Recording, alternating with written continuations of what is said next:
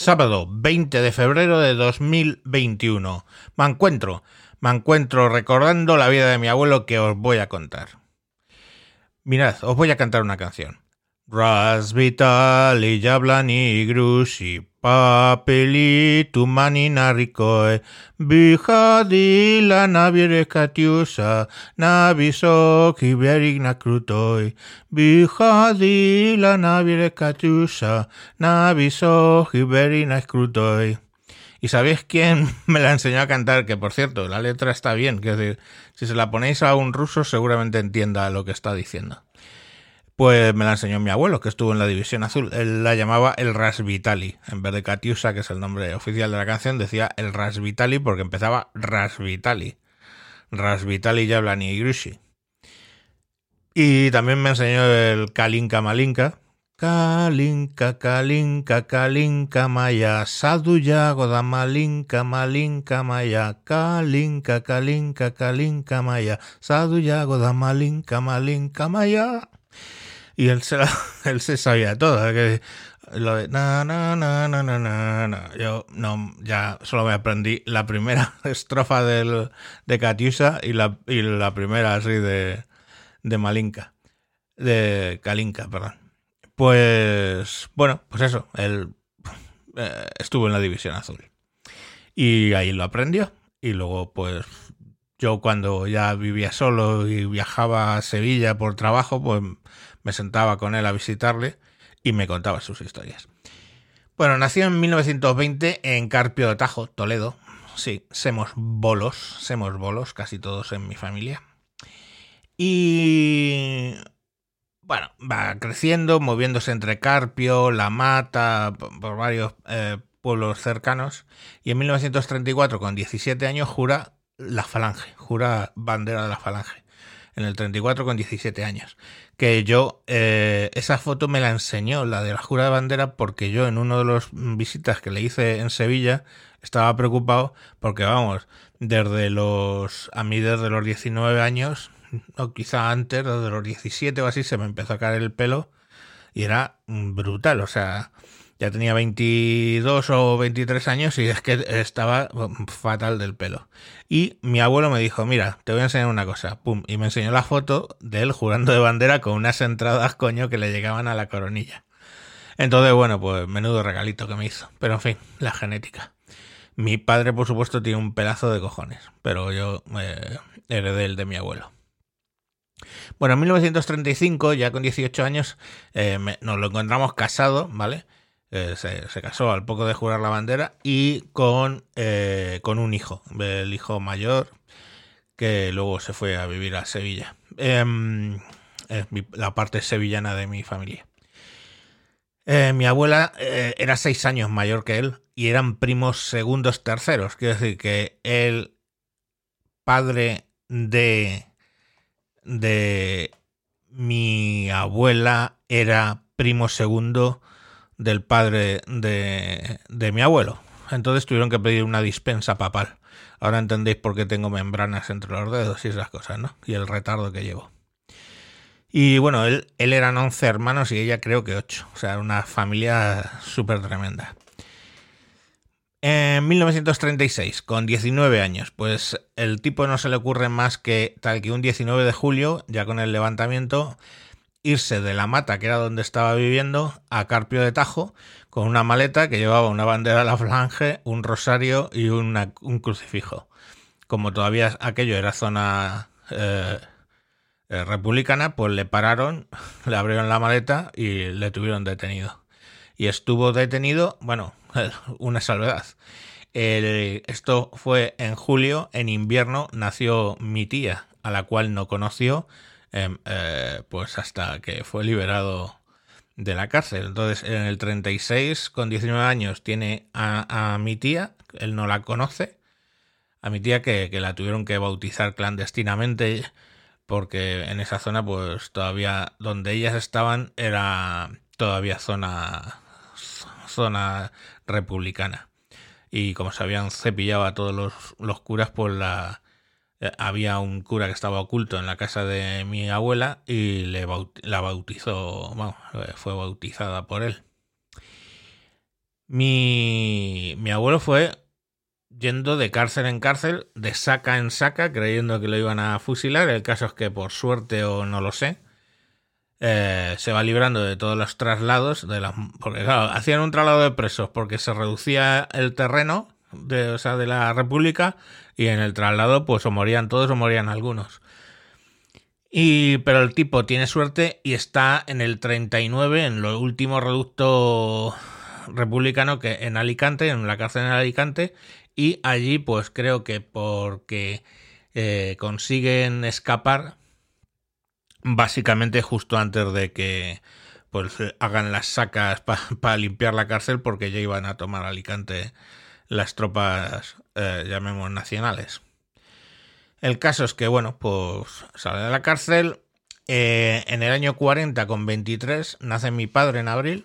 O sea, según salió de la cárcel, conoció a mi tía. porque, claro, es que había nacido con él en la cárcel. Conoció a mi, a mi tía y entonces, pues, eh, tuvo a mi padre en el 40, eh, en abril. En el 41, con 24 años, entre junio y julio, se une a la División Azul. O sea, como no sea, como eh, se había perdido la, guerra civil, pues decide irse a la División Azul. Que le deja a mi abuela, que era maestra, de hecho, eh, le deja con, con, mi padre con un año, pues mi, mi, mi, tía del 36 con, con 5 y el otro eh, pues con 7 me parece y se va a la División Azul. Entre el 41 y el 42 estuvo en la oficina en la, en la ofensiva de Novgorod y en, entre el 42 y el 43 en todo el tema del sitio de Stalingrado, vamos, donde estuvieron. El que, contaba, pues contaba el cruce del Volhov, que lo cruzaron varias veces, eh, una de ellas helada y pues dice que se resbaló y desde entonces tenía un golpe en el codo que le dolía y no sé qué. Pues, cosas de... Esto lo estaba contando ya el hombre con 60 o 70 años. Y que fue herido en la batalla de Grasnivor por una bayoneta. Y de hecho tenía un, corte bastante feo, o sea, una cicatriz bastante fea en la, en la mano. O sea, no en la mano, sino como en el antebrazo que le entraba hacia la mano y de hecho, pues la, típica defensiva. Lo que sí que os voy a decir una cosa, nunca jamás yo le preguntaba, lógicamente, la típica pregunta que aprendes demasiado tarde que no debes hacer un soldado. Le preguntaba qué le había pasado, le dije, ¿qué, qué, qué le pasó al que te apuñaló? Y básicamente la contestación era bastante lacónica diciendo, mm, dejó de apuñalarme. Pues nos podemos imaginar, ¿no? Lo que pasó. Y siempre le preguntaba pues por, por los muertos que había, cuánta gente había matado allí y nunca jamás comentaban eso. Es que es curioso, ¿no? Porque me ha cabreado mucho por eso esta semana lo del tema de la de lo de la división azul, etcétera, como antisemita. La división azul, ya lo he dicho en un programa, no eran antisemitas, eran anticomunistas. Eso es lo que les movía. Hombre, no quiere decir que fulano o zútano le tuviera ánimos Mm, malos ánimos a los judíos, por lo que fuera. Pero eh, ese no era el objetivo de la División Azul. El objetivo de la División Azul era devolver todas las que nos habían hecho los rusos en la guerra civil. O sea, era una lucha contra los comunistas. Ni siquiera contra los rusos, lo he dicho mal.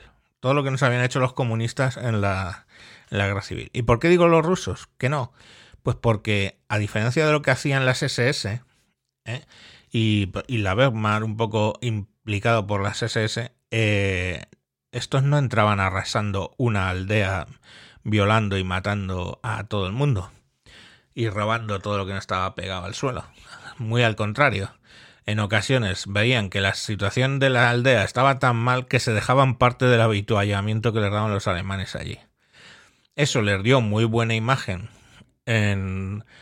con los rusos, y de hecho es que, bueno, pues eh, confraternizaban bastante con los que no eran beligerantes, ¿no? Entraban en una aldea que había dejado atrás el, ejército rojo y pues ellos se tomaban allí, se dejaban invitar, se dejaban allí parte de los habituallamientos y aprendían pues el Ras Vitali, les enseñaban a cantar en ruso y, eso era así. A ver, quiero decir, que se hicieron salvajadas, seguro, pero desde luego no fueron lo común y la imagen que hoy en día tienen eh, de la división azul en los pueblos rusos donde todavía quedan algunos supervivientes de la época es buena. O sea, y te cuentan y te, y te enseñan fotos que se dejaron allí o cosas que se intercambiaron y pues bien, era así. Tenían bastante honor y dignidad en el sentido de que eh, los combatientes eran los combatientes y los no combatientes eran los no combatientes.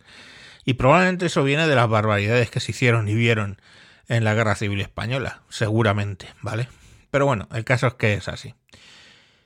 Eh, recuperándose de las heridas de la batalla de Krasnivor, pues en 1943, con 26 años, vuelve a España. A, los, a finales de los 40, él ya entra a trabajar en el Banco Hispanoamericano, donde estaría hasta su jubilación, con destinos en varios sitios, entre ellos en Sevilla, entre los 50 y 60. De modo que el mayor, el hijo mayor, se fue con él a Sevilla, que montó su vida en Sevilla y tuvo ocho hijos, de hecho, mi tío, Además, un, con un divorcio al final, después de muchísimos años, bastante curioso, que acabó saliendo en el ABC de Sevilla, porque tenía un arsenal, mi tío, porque le gustaba coleccionar armas. Y este pilló un cáncer muy jodido y le llevaron a Rochester, a la clínica Mayo, que yo solo agencié porque yo era poco menos que el único de la familia que hablaba inglés fluidamente. Y bueno, pues para allá que le mandaron, con dinero, el tío tenía dinero. Y, y siempre que venía de viaje se traía un arma camuflada para que veamos la permeabilidad. Y bueno, tenía un arsenal curioso. Entonces mi tía, en plena debacle del divorcio, le dijo a la Guardia Civil que tenía un arsenal. Fueron, le detuvieron, le echaron dos años, pero lógicamente no los cumplió porque no tenía antecedentes. Y ahí estuvo, un, un divorcio liado en Sevilla. Pero bueno, a lo que iba, que se, se llevó al mayor y mi tía, que se había ya casado, se quedó en Extremadura y mi padre, pues se quedó con mi tía estudiando magisterio en Extremadura.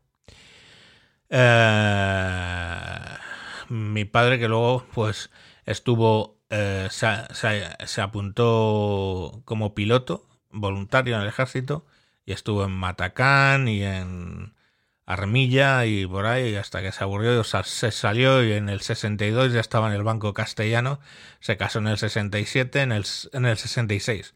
En el 67 me tuvo a mí, en el 70 tuvo a mi hermano, en el año en el que, el 70, en el que el Banco Bilbao adquirió a, al Banco Castellano, que era donde estaba mi padre. Bueno, siguiendo con lo de mi abuelo, pues en 1975 muere Franco con 58 años como mi abuelo vivía en Sevilla, los que más recuerdos tienen de él de, esa época, o sea, lo que puede ser de los 60 al 75, son mis, mis primos de allí, ¿no?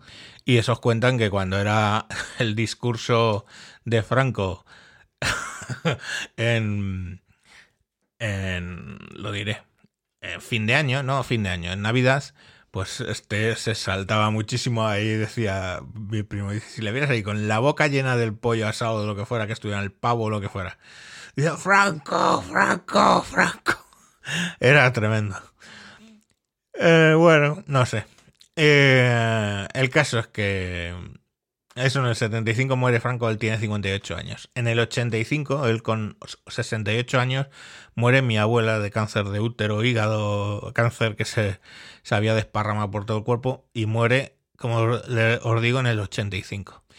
Mi abuelo se queda soltero, vive en Sevilla en el 68 y en el 87, o sea, dos años después, con 70 años, se casa con una mujer que la había conocido por medio de la parroquia. Mi, abuelo iba a misa todos los días y el cura pues les había emparejado, básicamente. Curiosísimo es que antes de casarse, sería en verano, porque este se casó después del verano, vino a Chipiona, donde estaba mi padre con 70 años, ¿eh? y bueno, pues nos pusimos a repartir dónde íbamos a dormir cada uno. Y entonces mi abuelo dijo, no, no, nosotros dormimos en la habitación pequeñita que hay dos camas. Y le dice muy serio a mi padre, yo a fulanita, no me acuerdo el nombre, la verdad ahora mismo se me ha ido, a fulanita la voy a respetar hasta que nos casemos, tú puedes estar muy tranquilo. O sea, le faltaban un par de meses para casarse, pero con 70 años, con 70 años decía eso, que la iba a respetar hasta que se casase. O sea, imaginaos que el colega con 70 estaba pensando en triscar. La madre que le parió. bueno, eh, al renglón de que se casa, tanto mi padre como mi tía le dan de lado porque les sentó mal pues que se casara dos años después de la muerte de mi abuela. Allá ellos, cada cual, no sé, cada cual lo que sea. Y entonces, bueno, se queda en Sevilla él solo con, con, con su mujer. Y el que más le apoya, pues mi tío de, allí de Sevilla y, sus, y sus hijos, los nietos de Sevilla. Yo, pues ya os digo que en esa época fue que, que iba bastante por verle y tal. Y, y allí me contaba pues estas historias que os he contado. También me enseñó que él era experto calígrafo, o sea, le encantaba la caligrafía y tenía una, una caligrafía gótica impresionante. ¿eh? Y de hecho, con 82 años... No, con 80. Sería cerca de los 80, entre los 70, entre los 70 y los 80. Eh, una de las veces que estuve allí me hizo una escritura. Eh, oye, el pulso ya era el que era pero, pero en gótico, impresionante, ¿eh? O sea, muy, muy impresionante. Bueno, en 1999, cuando él tiene 82 años, muere la segunda mujer. Muere de vieja, ¿vale? y bueno, pues en 2001, con 84 años, el campeón se vuelve a casar con otra mujer que también le presenta el cura de la iglesia, que tenía 65 años, o sea, 20 años más joven que mi abuelo. Y bueno, ya eso es cuando ya mi padre y mi tía se volvieron locos, ya directamente es que ni le hablaban. Eh, bueno, y así hasta el año 2009, que con 92 años pues se murió. Y, y esa fue la historia más o menos de mi abuelo. Como veis es, es un prenda, ¿no? Yo tenía mucho contacto cuando, cuando porque, claro, a mi abuelo le hicieron, le aislaron, mi, mi padre y mi, y mi tía cuando se casó por segunda vez. Y no lo entendía y yo pues le tenía cariño. O sea, yo siempre, en aquella época sobre todo, de izquierda. Entonces todas esas mm, historias de la división azul y todo eso, pues imaginaros, era, me sentaban como decía, no sé, y todas las historias estar de Franco y todo el rollo suyo franquista, pues era una cosa como que me llamaba mucho la atención pero vamos, que se iba de mi, de mi entorno ideológico. Y mi padre ha sido de UGT y del PSOE desde básicamente empezó a trabajar. Pero, pero pese a eso yo le quería, quiero decir, porque le veía que había tenido una vida un poco curiosa y que había hecho un poco lo que había querido, ¿vale? A mi abuela pues no le dio precisamente buena vida, no de pegarla, pero coño, claro, si la dejas embarazada y te piras a la, la división azul y luego vuelves y vas y tal, pues no fue, no fue lo que estableceríamos ahora no sería una vida muy razonable. Pero bueno, vivía su vida. Y, y hablando con mi tío de Sevilla antes de que muriera, porque ya murió también de cáncer, le, le preguntaba y le decía, tú también has tenido una vida muy, muy loca, ¿no? Mi tío de Sevilla también tuvo una vida loquísima pues ya os digo que acabó hasta para ir a la cárcel por un por tener guardados eh, armas. Y bueno, lo que, lo que me decía él, le dice, mm, yo es que soy como mi padre. Tengo el gen raro de los Fernández que, que hace que seamos así, ¿no? Un poco viva la Virgen. Curiosamente, tengo un, un, nieto de ese tío de Sevilla, eh, que es primo segundo. Yo soy tío, tío primo de él, ¿vale? O sea, mi, mi yo soy eh, primo mm, de su padre. Entonces, mi hija, por ejemplo, sería prima segunda de este chico. Pues este es un también un vivo la Virgen, pero emprendedor, ¿sabes? Que busca vidas, tiene una empresa muy buena de temas de seguridad, pero por ejemplo, le pasa lo que a mi abuelo, que el tema de las mujeres, pues y a mi tío. El caso es que siempre eran muy así, es decir, hasta que no se, hasta que no se divorciaban, o en el caso de mi abuelo, hasta que no morían, no tenían más rollos, pero sí que le gustaban las mujeres, ¿no? Este no, este es más de estos tiempos y bueno, pues va de flor en flor. Y cuando yo me divorcié y me casé con, con, mi actual mujer, ecuatoriana, ¿sabéis? Pues mi familia, no sé por qué me sorprendió lo que hizo mi familia, ¿no? Mi padre y, y mi tía, que básicamente darme de lado. Pero es que se lo habían hecho a su padre, se lo habían hecho a su hermano, que después del divorcio este tan jodidos se casó con una argentina y se lo habían hecho, lo habían dejado de lado. Y bueno, pues curiosamente yo me casé con una ecuatoriana y me hicieron lo mismo. O sea que no sé, me supuso una sorpresa, pero no sé por qué, porque debo ser gilipollas, porque ya tenía dos antecedentes por delante de lo que solían hacer. Y bueno, pues ese fue mi abuelo. No es. Esto es como lo de. Lo de las novelas estas de Ender. De. Como que habla el portavoz de los muertos, ¿no? Que hablas de alguien muerto con las cosas buenas y las cosas malas que ha hecho. Era una buena persona con una ideología un poco extraña. Pero. Bueno, yo. En fin. Mm, fue feliz, yo creo. Así que, pues con eso me vale. Si yo consigo llegar a la muerte y haber sido feliz, pues igualmente que él, he hecho un poco en mi vida lo que me ha parecido. Pues bien, y ya te digo que mi sobrino primo también creo que llegará a eso. Y mi tío de Sevilla, que ya murió, pues también vivió su vida como pudo, quiso, muy libremente. Así que probablemente yo tengo el gen cabrón de los Fernández. Claramente. Mi hermano no. Mi hermano es un paniagua, un calzonazo plancha bragas de cojones. Y, mi padre es un quiero y no puedo. Quiero decir, un pan sin sal también, como mi hermano. Así que bueno, los, el gen cabrón me entró por mí y en mí y en mí reside. Bueno chicos, hasta aquí el programa de hoy. No sé si os habrá interesado estas historias o no, pero bueno, ahí quedan. Adiós.